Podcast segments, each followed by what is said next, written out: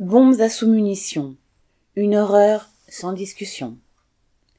À peine deux semaines après l'annonce faite par la Maison Blanche que des armes à sous-munitions seraient livrées à l'Ukraine, elles ont déjà été utilisées.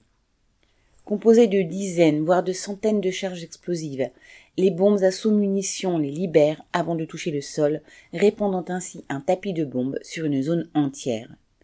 Si ces mini-bombes sont censées exploser à l'impact, environ un tiers d'entre elles ne le font pas et restent au sol, menaçant d'exploser à tout moment sous les pas d'un soldat, d'un agriculteur ou d'un enfant.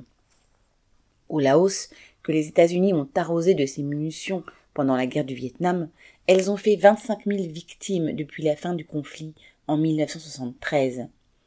Elles ont été utilisées plus récemment en Syrie et en Ukraine par les troupes russes, mais aussi au Yémen par l'Arabie saoudite.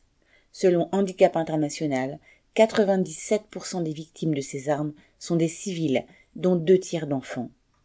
L'un des objectifs explicites de ces armes est précisément de semer la terreur dans la population.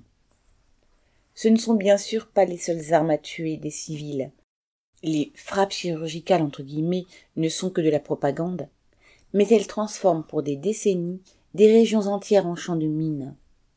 En 2008, de nombreux États ont signé la Convention d'Oslo renonçant officiellement à l'utilisation, la production ou la vente de telles armes, mais pas les principaux producteurs que sont la Russie, la Chine et les États-Unis. Même si ces derniers n'en produisent plus, ils ont conservé un stock évalué à 3 millions de bombes.